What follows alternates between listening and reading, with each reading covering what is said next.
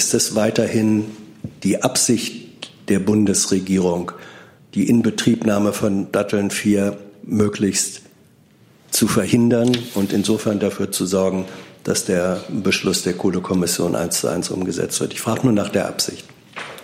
Die Bundesregierung setzt die Beschlüsse der Kommission Wachstum, Strukturwandel und Beschäftigung Schritt für Schritt um. Und dazu gehören eben auch diese Gespräche. Schritt für Schritt heißt auch eins zu eins? Schritt für Schritt. Kolleginnen und Kollegen, ich begrüße Sie zu dieser Regierungspressekonferenz. Ich begrüße die stellvertretende Sprecherin der Bundesregierung, Ulrike Demmer, und die Sprecherinnen und Sprecher der Ministerien. Das BMF warten wir noch. Ähm, wenn jemand eine Frage an das Bundesfinanzministerium hat, dann kann es Ihnen gleich zurückstellen. Das Außenministerium, das Außenministerium hat vorab was. Äh, ansonsten wünsche ich Ihnen erstmal eine gute Pressekonferenz. Liebe Hörer, hier sind Thilo und Tyler. Jung und Naiv gibt es ja nur durch eure Unterstützung. Hier gibt es keine Werbung, höchstens für uns selbst. Aber wie ihr uns unterstützen könnt oder sogar Produzenten werdet, erfahrt ihr in der Podcast-Beschreibung. Zum Beispiel per PayPal oder Überweisung. Und jetzt geht's weiter.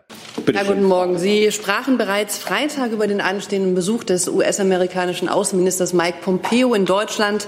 Für das Auswärtige Amt kann ich Ihnen jetzt noch die Details ankündigen, ähm, was die Treffen mit ähm, dem Außenminister Heiko Maas angeht. Es wird ein Zusammentreffen am Donnerstag der beiden Außenminister geben, und zwar an der ehemaligen innerdeutschen Grenze zwischen Thüringen und Bayern in Mödlar-Reuth. Dieses Zusammentreffen dort und der Besuch eines deutsch-deutschen Museums, das Gespräch äh, vor Ort stehen ganz im Zeichen des 30. Jahrestages des Mauerfalls. Von dort werden beide Außenminister gemeinsam nach Leipzig weiterreisen und dort im alten Rathaus ein bilaterales Gespräch zu internationalen und bilateralen Themen führen. Geplant ist auch eine Pressekonferenz dort im alten Rathaus in Leipzig am Nachmittag. Dann geht es von dort in, den, in die Nikolaikirche, ein ganz besonderer Ort, der Demonstrationen in Ostdeutschland, wie Sie wissen, im Oktober 89. Dort ist eine Besichtigung und auch ein Treffen mit Zeitzeugen geplant.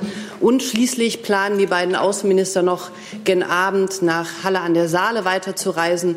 Nach dem Anschlag dort soll der Besuch ein gemeinsames Zeichen gegen Rassismus und Antisemitismus in der Stadt Halle setzen. Das ist das Programm für den Donnerstag.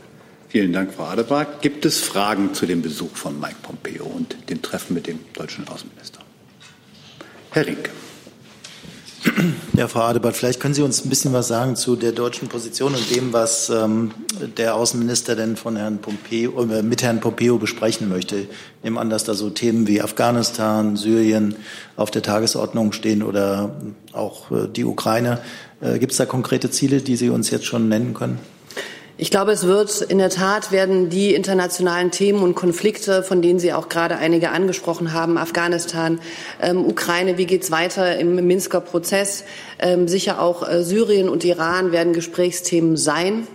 Und ähm, dort wird es darum gehen, weiter ähm, eine gemeinsame ähm, einen gemeinsamen Gedankenaustausch zu den Themen zu finden. Die sind ja auch alle sehr unterschiedlich und an den konkreten Lösungsfeldern, beispielsweise eben ein äh, Treffen im Normandie-Format und so weiter, weiterzuarbeiten. Dem kann ich jetzt nicht vorgreifen, aber klar, die Palette der Themen ist die, die uns alle international unter den Nägeln brennt. Zusatz? Darf ich eine kurze Nachfrage stellen? Ähm, ist es ein konkretes Ziel, dass man die Amerikaner von Abzugsplänen aus beiden Ländern abbringt? Welche beiden Länder meinen Sie jetzt? Ähm, naja, Syrien, wo ja nur noch so Rudimente äh, amerikanischer Truppenverbände stehen und Afghanistan. Also, ich will den Gesprächen nicht vorgreifen, deswegen kann ich hier auch nichts ähm, zu Gesprächszielen im Einzelnen sagen. Klar ist, dass ähm, wir in Afghanistan einen, einen gemeinsamen Ansatz haben und mit der NATO involviert sind und dort schauen müssen, wie es weitergeht, auch nach der Wahl in Afghanistan. Und klar ist auch, dass Syrien, das ganze Thema und Nordostsyrien natürlich eines ist, was international alle beschäftigt. Gibt es weitere Fragen zu dem Besuch des amerikanischen Außenministers? Das sehe ich nicht. Dann kommen wir zu anderen Fragen. Bitte schön. Ups. Ich habe eine Frage ans BMI. Äh, die, äh, aus der Türkei kam jetzt die Ankündigung, äh, man sei kein Hotel für IS-Anhänger. Es sollten insbesondere nach Deutschland 20 Personen aus diesem Umfeld abgeschoben werden. äh, stellt es sich jetzt als Fehler heraus, dass die Bundesrepublik nicht früh, früher selbst diese Sicherheitsprüfung durchgezogen hat und vielleicht selber aktiv geworden wäre in dieser Sache? Ich kann das nicht, kann nicht erkennen, dass es sich hier um eine Fehleinschätzung in der Vergangenheit gehandelt hat. Es ist ja so, dass wir ähm, sehr frühzeitig unsere Grundlinie deutlich gemacht haben. Eine Rückübernahme ist nur möglich, wenn bestimmte Bedingungen erfüllt sind, eine gesicherte Identität vorliegt und auch geprüft ist, ob die Person in Deutschland und in welcher Weise sie gegebenenfalls eine Gefahr für die öffentliche Sicherheit äh, darstellen können. Äh, auch das, äh, das gilt auch hier in diesen Fällen. in der Türkei gibt es offenbar Personen, die sich dort in Haft befinden. Die Türkei, so den Medienberichten zufolge, erwägt, diese Personen nach Deutschland abzuschieben. Und auch da haben wir gesagt, dass deutsche Staatsangehörige im Falle einer Abschiebung grundsätzlich auch zurückzunehmen sind. Dieses, dieser Prozess folgt aber einem geregelten Verfahren. Dazu stehen wir mit den türkischen Behörden in einem ständigen Austausch und äh, sprechen mit den dortigen Behörden über die Rahmenbedingungen. Frage auf Marseille. Die türkische Seite das ist ja etwas anders und will jetzt, weil es denen zu lange dauert, sozusagen einfach irgendjemand zurückschicken. Ist das nicht im Zweifel die schlechtere Lösung für Sie? Ein solches Szenario ist mir nicht bekannt. Äh, ich kann es noch mal wiederholen. Wir stehen mit den türkischen Behörden in Kontakt und wenn es zu einer Abschiebung kommt, dann wird das in einem geregelten Verfahren ablaufen.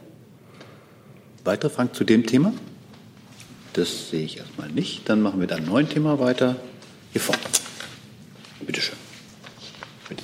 Eine Frage an äh, Frau Demmer. Wir haben ähm, jetzt seit Monaten schiebt sich das hin und her mit der Grundrente. Ich weiß, es ist eine Parteiengeschichte, aber wie wichtig ist denn der Bundeskanzlerin, dass da jetzt mal eine Einigung irgendwann passiert? Das Thema ist ihr wichtig. Das hat sie ja auch mehrfach zum Ausdruck gebracht. Und ähm, alle Seiten arbeiten konstruktiv daran, eine Lösung zu finden. Jetzt ist ein Termin verschoben worden, aber ähm, der nächste steht ja schon in Aussicht. Gibt es weitere Fragen zum Thema Grundrente? Herr Rinke. Ja, auch nochmal an Frau Demmer. Es gibt ja teilweise eine Verknüpfung von Forderungen, nämlich dass man eine Unternehmenssteuerreform zusammen mit der Grundrente lösen sollte. Sieht die Bundeskanzlerin auch so ein Jungtim, dass das eine nicht ohne das andere geht? Also ich habe mich hier zur Grundrente geäußert äh, und wie gesagt, da sind beide Koalitionspartner Partner grundsätzlich daran interessiert, sich auf ein gemeinsames Modell zu verständigen. Ähm, es gibt eben noch offene Punkte und daran arbeitet man. Das verstehe ich so, dass es kein Jungtim gibt, sondern man eine Lösung bei der Grundrente erreichen möchte. Das habe ich gesagt. Gibt es weitere Fragen zur Grundrente? Bitte schön, in der Mitte weiter. Uli Haug vom AD Hörfunk. Eine Frage dahingehend, äh, wenn man sich ja logischerweise bis Mittwoch nicht einigen wird, wird es denn dennoch im Kabinett äh, zu der Halbzeitbilanz kommen? Da haben wir so unterschiedliche Anzeichen zumindest, dass das äh, auf der Agenda stehen soll. Also zu Kabinettsthemen äußern wir uns ja grundsätzlich nicht vor Montagabend, wo die Staatssekretärs Sitzung eben die Kabinettsthemen äh, festlegt.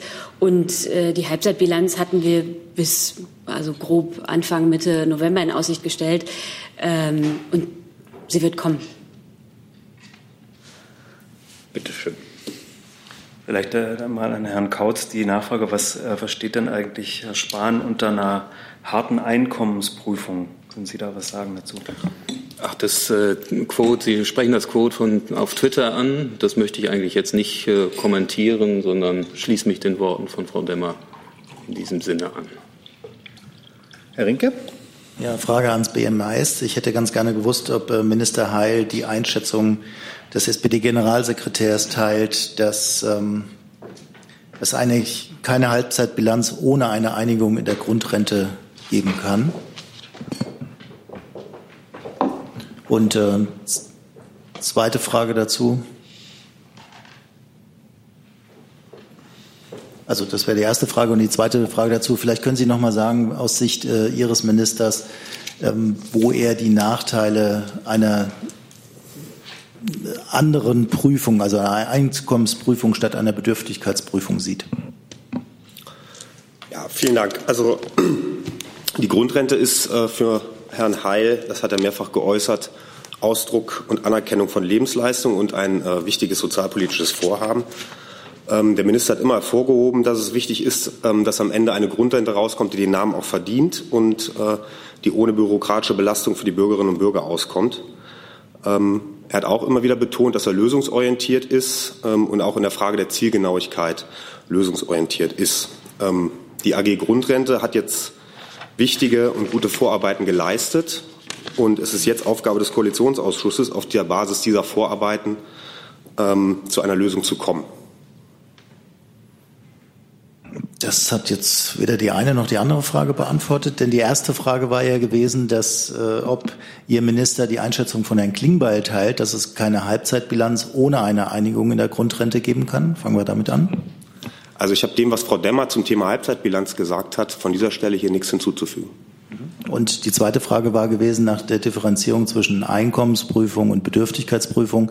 Dieser neue Vorschlag, der auf dem Tisch ist mit einer Einkommensprüfung, findet also, nehme ich an, so wie Sie es gesagt haben, auch den Rückhalt Ihres Ministers. Also ich bitte um Verständnis. Wir sind in laufenden Verhandlungen in laufenden Gesprächen. Insofern habe ich dem, was ich eben gesagt habe, auch hier nichts hinzuzufügen. Herr Kollege vorne nochmal? Oder, oder dann Herr Jessen. Ah, da gibt es eine weiter. So. Wenn also Frau Demmer in der Frage der archimedische Punkt ist, dann möchte ich die Frage doch noch mal an Sie geben, da Sie gesagt haben, die Halbzeitbilanz kommt. Kommt sie, ist zur Vorlage einer Halbzeitbilanz nach Ihrer Auffassung, Auffassung der Bundesregierung, die Grundrentenfrage zwingend enthalten? Muss die gelöst sein? Keine Halbzeitbilanz ohne Grundrente. Ist das Ihre Position? Ich würde sagen, in einer Halbzeitbilanz wird bilanziert, was nach der Halbzeit erledigt worden ist.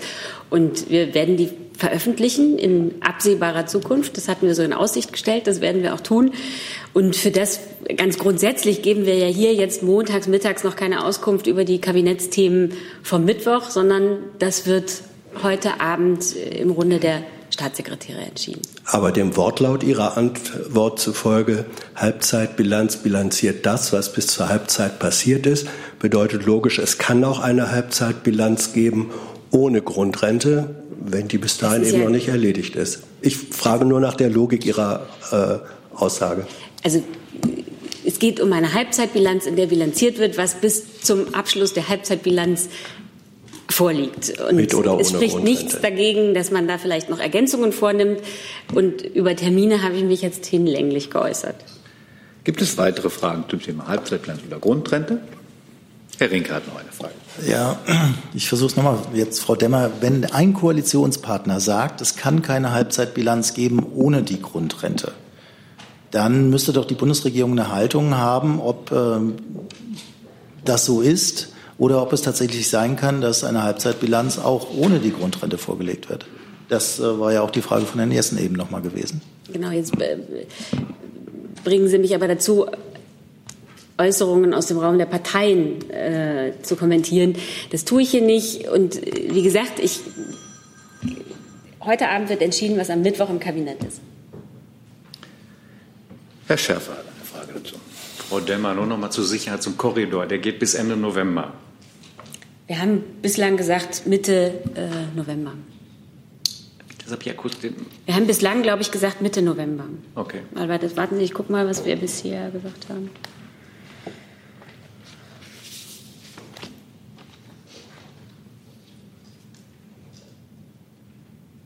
Genau. Anfang bis Mitte November. Das ist ja noch Zeit. Das ist doch übersichtlich, würde ich sagen. Gibt es weitere Fragen zu dem Komplex? Das sehe ich nicht. Dann machen wir mit einem neuen Thema weiter. Hey, bitteschön. Ja, ich habe ähm, zwei Verständnisfragen. Ähm, ich weiß nicht, ob es ans BMJV oder BMI geht. Ähm, und zwar ähm, zum einen diese Erweiterung der Straf des strafrechtlichen Schutzes ähm, für medizinisches Personal in Notfallambulanzen.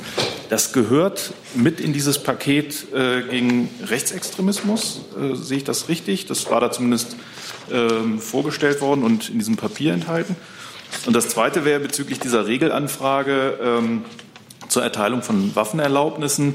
Ähm, da, wenn man sagt Konsens, dass äh, Waffen nicht in die Hände von Extremisten gehören, ähm, warum wird dann nicht, äh, werden dann nicht die Reihen der Extremisten nach Inhabern von Waffenerlaubnissen durchforstet, um die dann entziehen zu können? Und stattdessen äh, alle Inhaber von Waffenerlaubnissen nach Extremisten. Also das ist ja eine wesentlich größere Gruppe, die man durchsuchen muss. Und äh, dann würde man ja, wenn man den ersten Fall annehme, würde man ja auch diesen Verdacht oder diesen Vorwurf des Generalverdachts äh, dieser Pauschalverdächtigung ähm, von der Hand weisen können. Soll ich anfangen? Gerne. Mhm. Ja, vielen Dank für diese Fragen. Ich würde mich zum ersten Punkt äußern. Und ähm, zwar ist es so, dass wir vorhaben, den strafrechtlichen Schutz der Paragraphen 113 bis 115 StGB auf medizinisches Personal von ärztlichen Notdiensten und in Notfallambulanzen auszuweiten, weil ähm, wir der Erfahrung gemacht haben, dass auch diese Personen eben bedroht werden, angegriffen werden und sich eben Gewalt ausgesetzt äh, sehen. Und auch das ist eben Hasskriminalität. Und wir haben vor zwei Jahren bereits diese Paragraphen ähm, geändert, da allerdings nur Rettungskräfte unter Schutz gestellt, die sich im Einsatz befinden, also zum Beispiel Notfallambulanzen, die unter, unterwegs sind. Und ähm, jetzt ähm, schützen wir eben noch die, die eben vor Ort in den Ambulanzen und in den äh, Krankenhäusern sind. Also Punkt zwei würde ich an, ans BMI übergeben. Ja, wir brauchen äh, bei der Erteilung von Waffenerlaubnissen ja ein System, was möglichst lückenlos greift. Und äh, insofern ist es sachlogisch, dass jeder, der eine Waffenerlaubnis beantragt, äh, überprüft wird, ob gegen ihn Erkenntnisse vorliegen, die dagegen sprechen. Und das Gleiche findet statt äh, für diejenigen, die bereits eine Waffenerlaubnis haben, sicherlich in unterschiedlichen Priorisierungen. Äh, da kommt möglicherweise der Gedanke, den Sie gerade geäußert haben, zum Tragen. Aber nochmal, das Gesamtsystem, was mit der Regelabfrage für Antragsteller für Waffenerlaubnisse, aber auch für Inhaber von Waffenerlaubnissen etabliert werden soll oder wird, muss lückenlos sein und muss sich deswegen auf alle Personen beziehen, die eine Waffenerlaubnis beantragen oder besitzen. Frau Kollegin. Ähm, ich hätte noch mal eine Frage an Frau Demmer. Zum einen, ähm, wie schätzt äh, das Bundeskanzleramt die Morddrohungen gegen Cem Özdemir und Claudia Roth ein? Ist das jetzt eine neue Qualität oder sind das Drohungen, mit denen man als Politiker eben zu leben hat? Hat sich da nach Ihrer Einschätzung was verändert im Großen oder nicht? Und die zweite Frage auch noch mal ans BMJV. Nach meiner Kenntnis ist in diesem Maßnahmenpaket auch gegen Hasskriminalität ähm, keine Passage drin, die sich mit Bedrohung befasst. Da geht es um Beleidigungen, da geht es um Angriffe auf, was Sie eben erläutert haben, auf medizinisches Personal, aber der ähm, Straftatbestand der Bedrohung ist da gar nicht drin, was ja in diesem Fall jetzt irgendwie sehr misslich ist. Vielleicht können Sie das noch mal erläutern. Also äh, vielleicht ich vorneweg. Also unsere Freiheitsrechte, natürlich auch unsere Meinungsfreiheit hat Grenzen und die Grenzen sind natürlich äh, absolut erreicht, wenn gegen Menschen gehetzt wird und wenn Menschen bedroht werden. Da handelt es sich um Straftaten, werden diese äh, von den zuständigen Strafverfolgungsbehörden natürlich konsequent und mit allen Mitteln verfolgt. Äh, und das von der Bundesregierung beschlossene Maßnahmenpaket zur Bekämpfung des Rechtsextremismus und der Hasskriminalität soll schon auch die Verfolgung von Morddrohungen und volksverhetzenden Inhalten erleichtern und so auch den Verfolgungsdruck nochmals deutlich steigern. Also die Bundesregierung verurteilt klar und deutlich jegliche Form von Drohung und Gewalt, die sich gegen Politikerinnen und Politiker richtet. Und wir können und werden diese Angriffe gegen unsere freiheitlich-demokratische Grundordnung nicht hinnehmen und gehen mit den Mitteln unseres Rechtsstaats entschieden dagegen vor. Und ebenso werden wir uns natürlich auch weiter im Bereich der Prävention da stark engagieren, um eben die Verbreitung von extremistischen Ideologien vorzubeugen. Und das ist unser aller Aufgabe, den Politikern sowohl auf Bundesebene, aber eben auch auf Landesebene in den Städten und Gemeinden, also all jenen, die vor Ort äh, sich beruflich oder ehrenamtlich engagieren, den Rücken zu stärken. Und ich möchte denen auch hier im Namen der Bundesregierung und der Bundeskanzlerin ähm, danken für diese wichtige Arbeit, die sie vor Ort leisten. Kann ich dazu ergänzen? Das klang gerade schon an. Also im Maßnahmenpaket ist ja der Punkt vorgesehen, dass ähm, künftig Offizialdelikte von den Diensteanbietern an das BKA zu melden sind. Und das betrifft natürlich auch die Morddrohungen. Insofern sind Morddrohungen und Bedrohungen an dieser Stelle erfasst.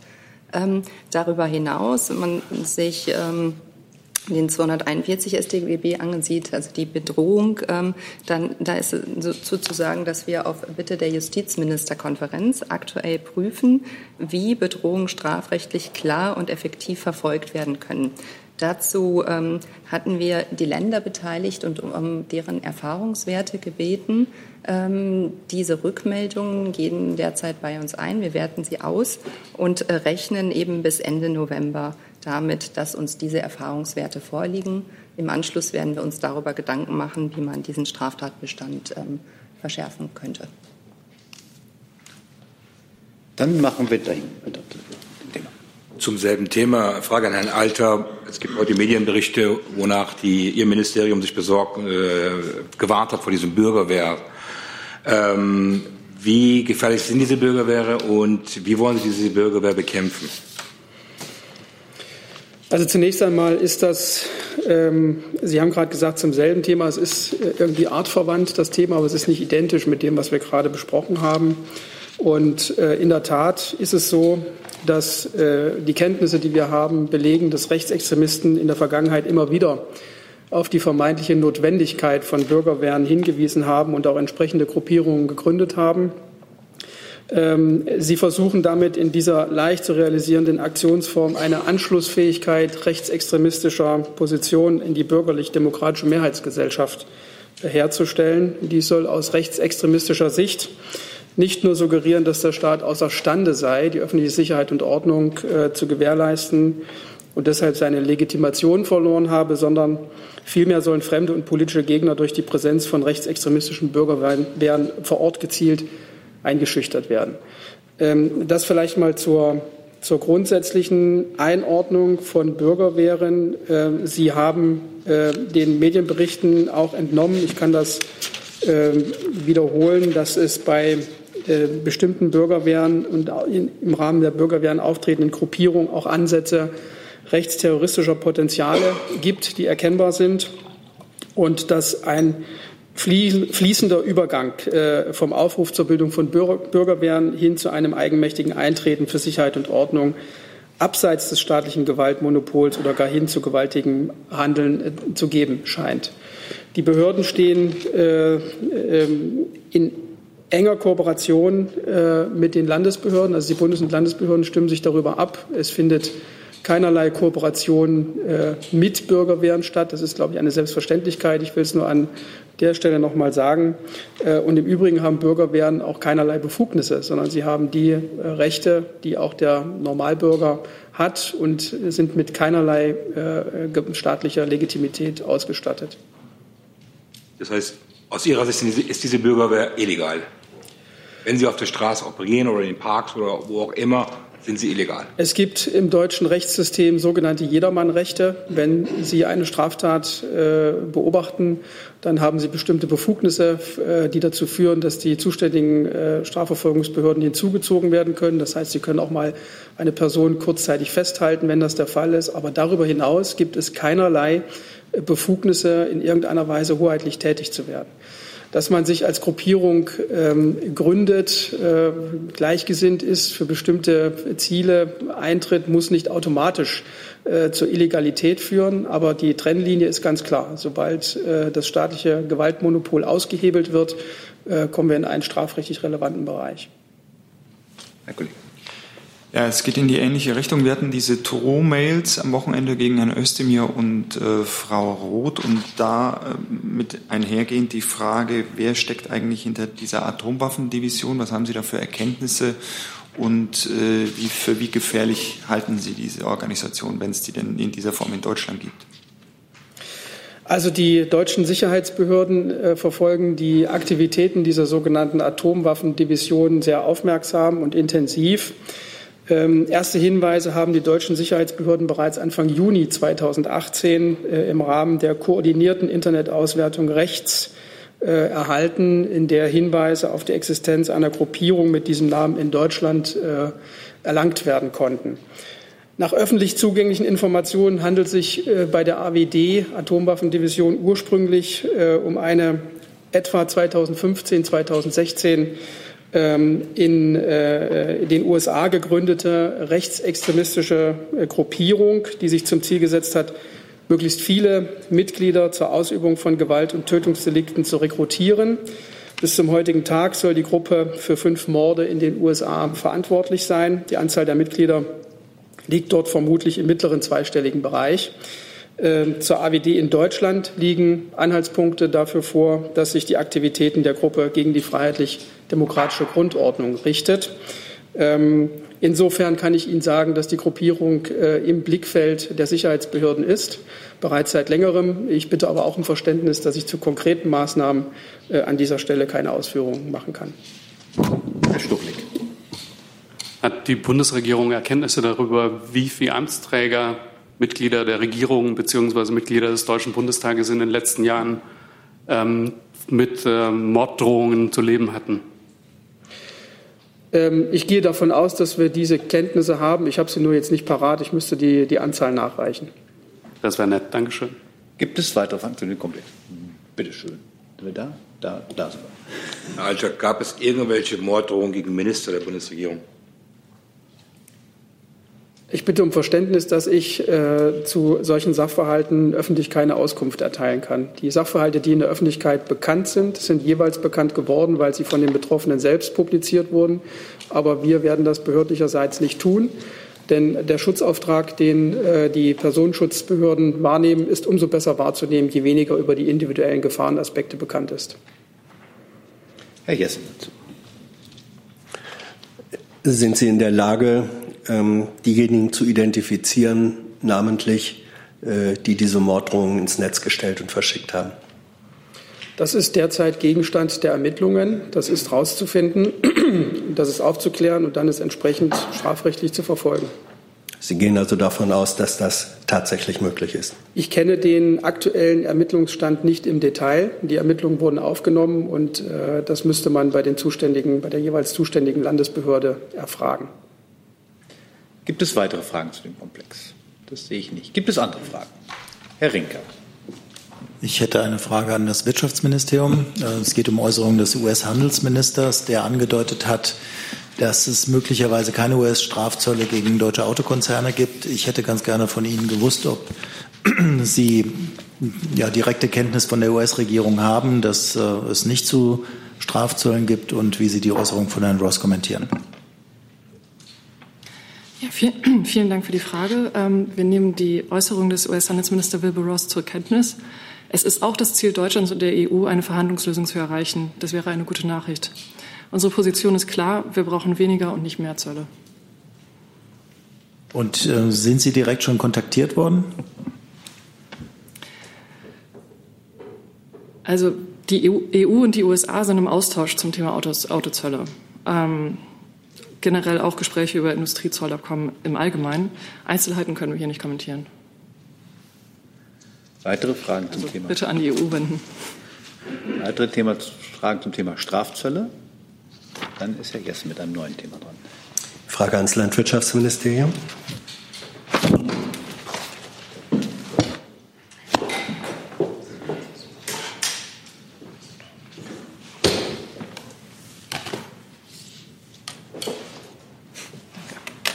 ist eine Frage mit äh, EU-Bezug, aber vielleicht können Sie dennoch was dazu sagen. Ähm, es gibt Berichterstattung, vor allem aus den USA, ähm, dass ein erheblicher Teil der 65 Milliarden Agrarhilfen, die die EU äh, pro Jahr zahlt, ähm, soweit sie äh, zum Beispiel in Ungarn landen, aber auch in der Tschech in Tschechischen Republik, der Slowakei, in Bulgarien, äh, in mafiöse Systemen äh, verschwindet, die in paternalistischen Beziehungen stehen sollen zu den jeweiligen Regierungsparteien dort. Äh, sind, ist Ihnen diese Berichterstattung bekannt, diese Vorwürfe? Und falls ja, ist das, wird das zum Beispiel ähm, dann im Ministerrat von der deutschen Seite eingebracht und diskutiert? Ähm, die Vorwürfe sind mir jetzt an dieser Stelle nicht bekannt und äh, würde Ihnen gerne eine Antwort geben, müsste mich aber erst natürlich mit dem Thema vertraut machen und würde es gerne nachliefern. Sehr gerne, danke. Weitere Fragen zu dem Thema? Dann ist Herr Zweigler dran. Ja, eine Frage an Herrn Strader zur Deutschen Bahn.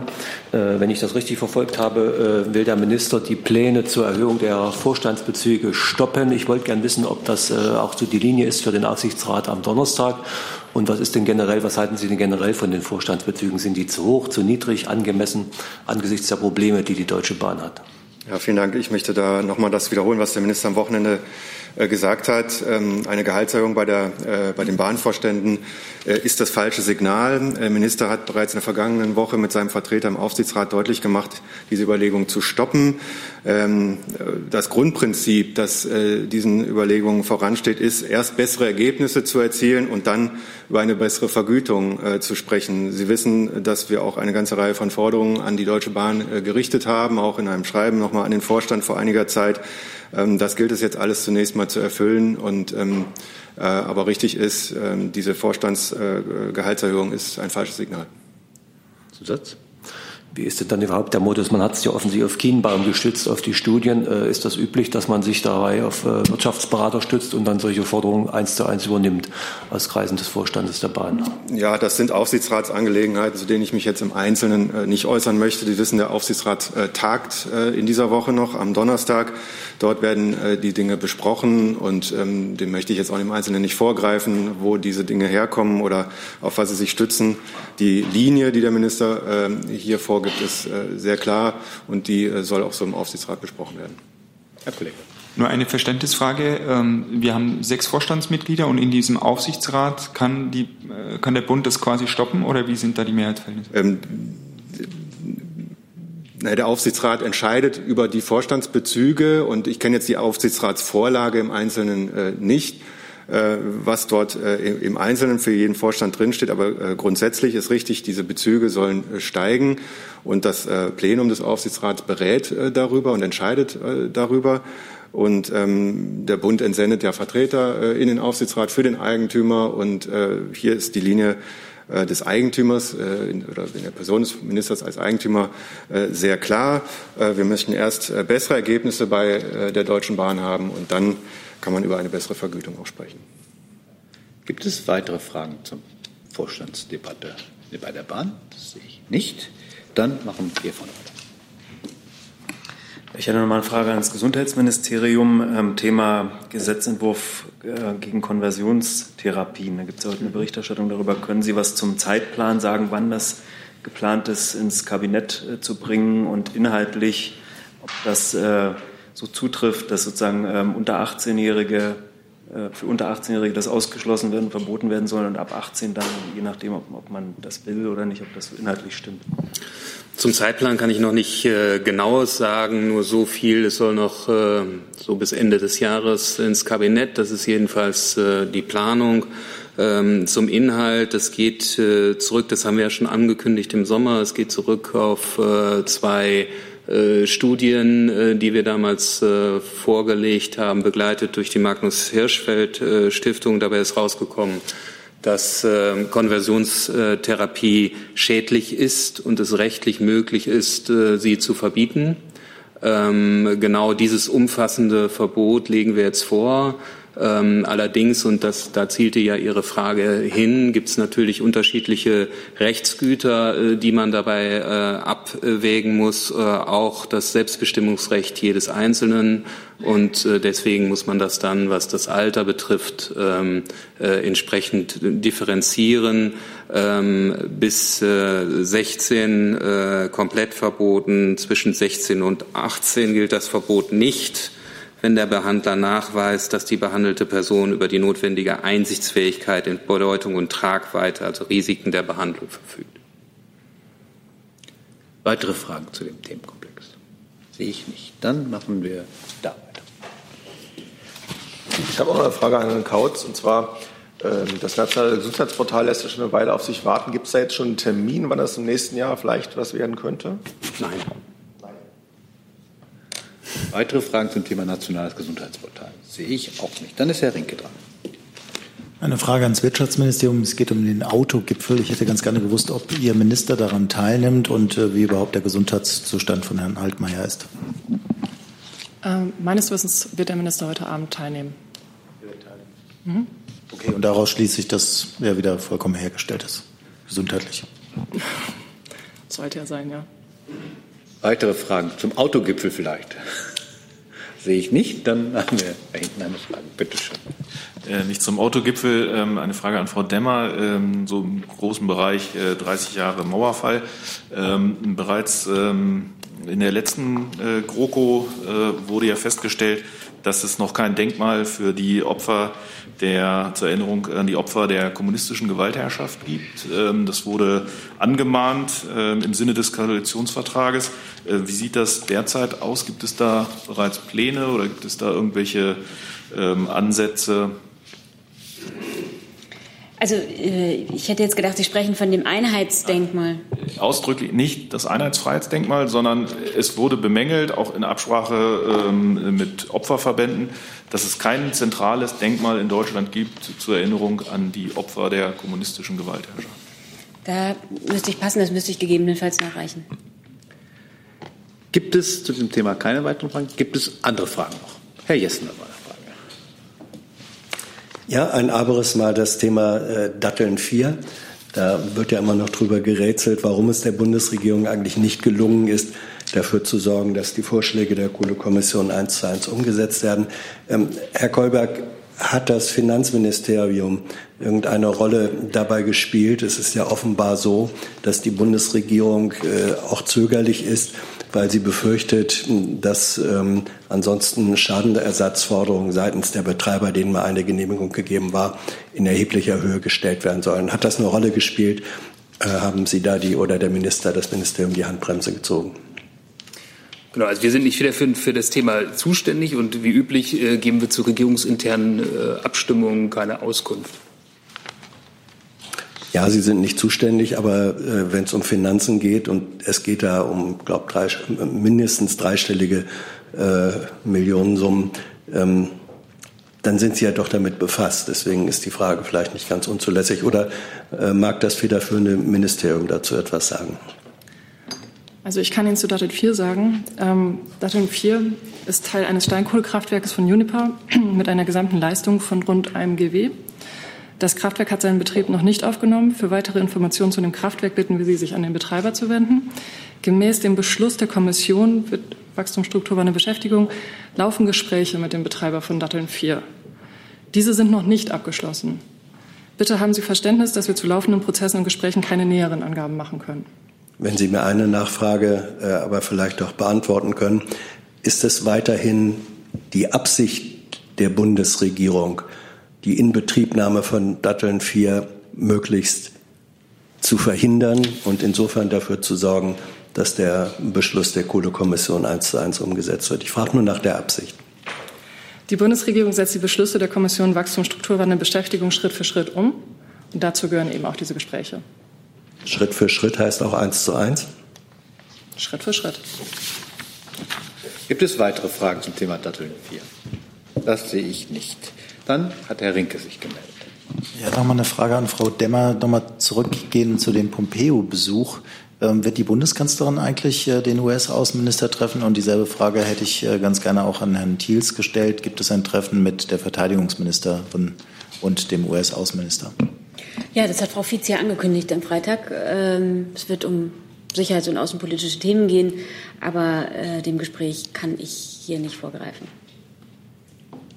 Und ich kann das mit äh, anderen verteilten Rollen auch genauso für die Verteidigungsministerin bestätigen. Am Freitag wird es ein entsprechendes Treffen geben. Es gibt auch einen Tweet, ich glaube, der US-Botschaft, in dem das schon steht. Und ich kann vielleicht ergänzen, der Finanzminister wird, den, wird auch empfangen. Ich möchte mal fragen, wenn ich empfangen will. Herr Gebauer, eine Frage. Da sind Sie. Ja, vielleicht eine Servicefrage dazu. Ähm, wenn schon alle Regierungsmitglieder einzeln den Herrn Pompeo treffen, gibt es denn mittlerweile eine Meinungsbildung innerhalb der Bundesregierung über den Syrienplan von Frau Kramp-Karrenbauer? Und es ist ja einige Zeit vergangen, es haben internationale Gespräche stattgefunden. Gibt es da jetzt mittlerweile eine abgestimmte Linie, die man vielleicht auch Herrn Pompeo dann präsentieren könnte? Es gibt keinen neuen Stand. Das heißt, die Gespräche laufen oder Ja. Okay. Gibt es weitere Fragen zum Thema Syrien-Schutzzone? In der Version von Frau Kramp-Karrenbauer natürlich jetzt. Sehe ich nicht. Gibt es andere Fragen? Bitte schön. Also ich kann die vielleicht auch noch mal ausführen. Ne? Also ich will hier nicht ähm, der Zurückhaltung bezichtigt werden. Also die Haltung haben wir hier ja öfter erläutert und grundsätzlich ist es einfach wichtig, dass sich äh, das internationale, dass das internationale Zusammenwirken bei der Lösung der Krise in Syrien nicht nur auf die Türkei und Russland beschränkt und Europa muss sich da mit den aktuellen Vorgängen befassen, die sich unmittelbar an der Grenze unseres Kontinents ja abspielen. Ähm, es geht hier um Fragen, die äh, ganz viele EU-Mitgliedstaaten ganz unmittelbar betreffen. Und das haben wir hier auch wiederholt gesagt. Es geht um die Wahrung der Stabilität in der Region, Fortsetzung des Kampfs gegen den IS, die freiwillige Rückkehr von Flüchtlingen in Sicherheit und Würde und natürlich um humanitären Zugang zu notleidenden Zivilbevölkerung. Und es ist wichtig, dass sich Deutschland und Europa hier stärken und aktiver, stärker und aktiver engagieren. Und ähm, insofern gibt es einfach keinen neuen Stand. Herr Remme dazu. Muss ich jetzt doch noch mal nachfragen, wenn Sie sagen, dass die Gespräche laufen. Es wurde ja auch von ausländischen Partnern äh, bemerkt, dass es für eine Beurteilung des Vorschlags günstig wäre, wenn die Bundesregierung eine abgestimmte Position vertreten würde. Ist es richtig, Frau Adebar und Herr Thiels, dass Gespräche laufen, um diesen konkreten Vorschlag von Frau Kramp-Karrenbauer abzustimmen? Ich kann auf das verweisen, was der Außenminister in der letzten Woche und zuletzt auch auf seiner Nordafrika-Reise zu diesem ganzen Themenkomplex, dabei gab es eine Frage in einer PK gesagt hat und habe keinen neuen Stand. Wir sind in intensiven Gesprächen mit den Partnern und natürlich auch mit dem Auswärtigen Amt. Und das ist Teil der Meinungsbildung innerhalb der Bundesregierung. Herr Jessen dazu.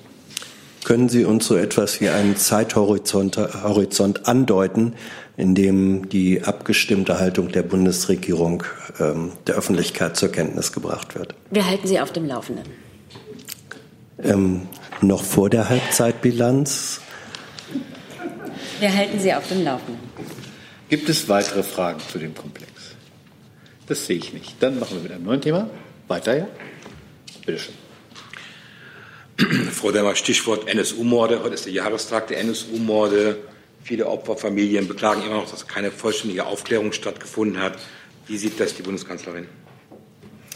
Die Bundeskanzlerin hat sich da ja mehrfach zu geäußert und sie fährt ja auch heute noch mal, ähm, also hat heute einen Termin zu diesem Thema. Ähm, die Bundeskanzlerin hat hier, glaube ich, in ihrer letzten Sommerpressekonferenz auch zu den Lehren aus der NSU-Mordserie gesagt, dass wir aus diesen schrecklichen Erfahrungen vieles gelernt haben und vieles inzwischen aber auch besser machen, aber dass das gar kein abgeschlossener Prozess ist, sondern dass das immer weitergehen muss. Und äh, zu dieser Aussage steht die Bundeskanzlerin weiterhin. Bekämpfung von Rechtsextremismus und Rechtsterrorismus ist und bleibt eine Daueraufgabe. Gibt es weitere Fragen zu dem Komplex? Hey Leute, Jung und Naiv gibt es ja nur durch eure Unterstützung. Ihr könnt uns per PayPal unterstützen oder per Banküberweisung, wie ihr wollt. Ab 20 Euro werdet ihr Produzenten im Abspann einer jeden Folge und einer jeden Regierungspressekonferenz. Danke vorab. Gibt es andere Fragen? Herr Stuchlik hat eine Frage. Ich muss leider doch noch mal nach dem Autogipfel fragen. Ähm, ich habe ja gelernt, wie viele Ladesäulen wie viele E-Ladesäulen jetzt äh, in Deutschland gebaut werden sollen. Es gibt ja noch ein weiteres Problem. Es gibt ein Anbieterchaos, es gibt ein Kartenchaos, es gibt äh, unterschiedliche Methoden, wie die Firmen äh, E-Strom, elektrischen Strom abrechnen. Ähm, gibt es dann Pläne der Bundesregierung, äh, Ordnung in das Chaos zu bringen? Und wenn ja, wie sehen die aus? Bis wann würden wir da mit Ergebnissen rechnen können? Verkehrsministerium? Oder? Also ich kann zumindest ich kann zumindest einen Hinweis geben. Wir haben äh, vor einiger Zeit auch äh, kommuniziert, dass es äh, folgende, äh, Folgendes gibt, nämlich das Standort-Tool. Unter www.standorttool.de können Sie nachsehen, äh, wo es bereits Ladesäulen gibt, wo Ladesäulen äh, geplant werden, welche Förderungen es für wie viele Ladesäulen gibt, nicht nur für batterieelektrische Mobilität, sondern auch für Wasserstoff, äh, Wasserstofftankstellen und so weiter. Dieses ist ein Koordinierungstool, auch ein Planungstool für das weitere Vorgehen, ähm, wo auch äh, Ladesäulen geplant werden müssen. Also hier, wenn Sie fragen, wo wird Ordnung in das System gebracht, sind Sie hier an dieser richtigen, sind Sie bei diesem Tool schon mal an der richtigen Stelle. Nachfrage? Bitte. Ähm, es war ja eines der, der Erkenntnisse der Bestand, also bei der Bestandsaufnahme habe ich ja verstanden, dass auch technisch unterschiedliche Standards ein Problem sind, E-Mobilität schnell einzuführen. Daher nochmal die Nachfrage, beabsichtigen Sie, sowas wie einen Goldstandard ähm, einzuführen? Beabsichtigen Sie, die verschiedenen Systeme besser zu koordinieren? Und wenn ja, wie würde das aussehen? Ja, also es ist ja so, wir äh, reden ja über das Thema Ladeinfrastruktur jetzt auch mit dem Masterplan Ladeinfrastruktur, der heute Abend auch äh, besprochen werden soll, äh, der dann auch ins Kabinett äh, gehen wird. Das ist ja ein Teil unserer äh, Maßnahmen auch zur Umsetzung der Dinge, die im Klimaschutzprogramm äh, verabredet worden sind. Das ist eine Gemeinschaftsaufgabe. Also Sie können nicht nur sehen, der macht dies, der macht jenes, sondern Sie müssen es koordiniert sehen. Äh, Bund, Länder und Kommunen, Automobilindustrie und Energiewirtschaft müssen an solchen Fragen arbeiten, gerade auch was Standardisierung angeht, aber zum Beispiel auch die Energiewirtschaft, was den Betrieb dieser Ladesäulen angeht, äh, zum Beispiel die Informationen, ob eine Ladesäule belegt ist oder nicht, wie die Preisgestaltung an einer Ladesäule ist äh, oder wie die Bezahlmöglichkeiten an einer Ladesäule ist. All das muss in einer Gemeinschaftsaktion besprochen werden. Auch die Automobilindustrie muss natürlich ihren Beitrag hier leisten. Und äh, diese Dinge sind dann äh, auch festgelegt in dem Masterplan äh, Ladeinfrastrukturen, die wir hier heute Abend jetzt auch äh, besprechen werden, äh, wo wir dann auch, das haben wir auch schon mal kommuniziert, auch meine Kollegin hier am Freitag eine nationale Leitstelle einrichten werden äh, bei uns äh, im Ministerium bis Ende dieses Jahres, die auch genau solche Koordinierungsfunktionen dann übernehmen wird. Einmal würde ich, wenn Sie noch gestatten, ich entnehme Ihren Ausführungen, dass eine Standardisierung für wünschenswert gehalten wird. Das ist ein Teil natürlich äh, dessen, was Sie, äh, was Sie als Nutzer auch brauchen, wenn Sie äh, eine Ladesäule anfahren, ob das nicht an der einen so ist und an der anderen, an der anderen so. Das ist ein wesentlicher Teil der, der, der Nutz, der, der, des Komforts auch von so einer Ladesäule, klar. Ähm, und, und all die anderen Dinge, die ich hier genannt habe, natürlich auch. Gibt es weitere Fragen zu dem Komplex? Gibt es andere Fragen noch? Das sehe ich nicht. Dann wünsche ich eine schöne Woche und beende die Pressekonferenz.